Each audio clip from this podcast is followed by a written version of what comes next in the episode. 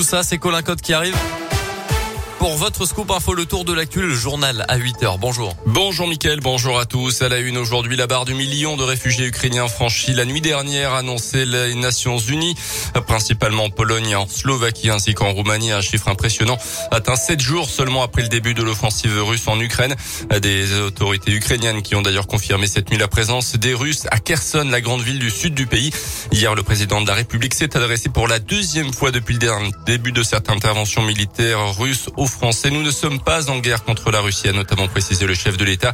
Seul et de manière délibérée, le président Poutine a choisi la guerre, a précisé également le président de la République, Emmanuel Macron, euh, qui a aussi reconnu que cette guerre aurait des effets négatifs sur notre vie quotidienne en France dans les prochaines semaines et les prochains mois. On l'écoute.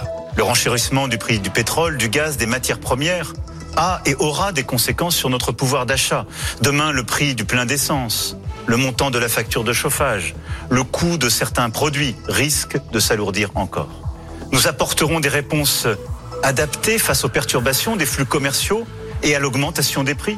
Et j'ai demandé au Premier ministre d'élaborer pour les prochains jours un plan de résilience économique et sociale pour répondre à toutes ces difficultés. Le chef de l'État qui a aussi reconnu que la situation en Ukraine a des conséquences sur la vie démocratique en France. Un peu plus d'un mois du premier tour de la présidentielle, toujours pas officiellement candidat. Le président doit dans tous les cas se positionner avant demain 18h auprès du Conseil constitutionnel. Dans l'actu dans la une ancienne directrice de l'association Alpha 3A condamnée à trois ans de prison mardi soir par le tribunal de Bourg. Recrutée en 2018 avec un faux diplôme par l'organisme indinois qui s'occupe notamment des migrants, elle avait multiplié les escroqueries et les abus de confiance selon le progrès. En 2020, la supercherie avait été découverte lorsqu'elle avait été incarcérée dans le cadre d'une autre affaire. Elle écope également d'un mandat de dépôt et de 50 000 euros d'amende.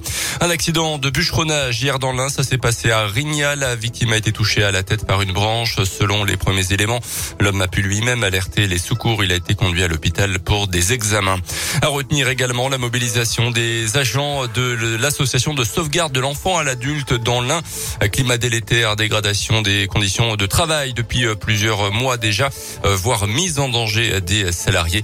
À l'appel de plusieurs syndicats, ils appellent au rassemblement en début d'après-midi devant le siège de l'association à Perona.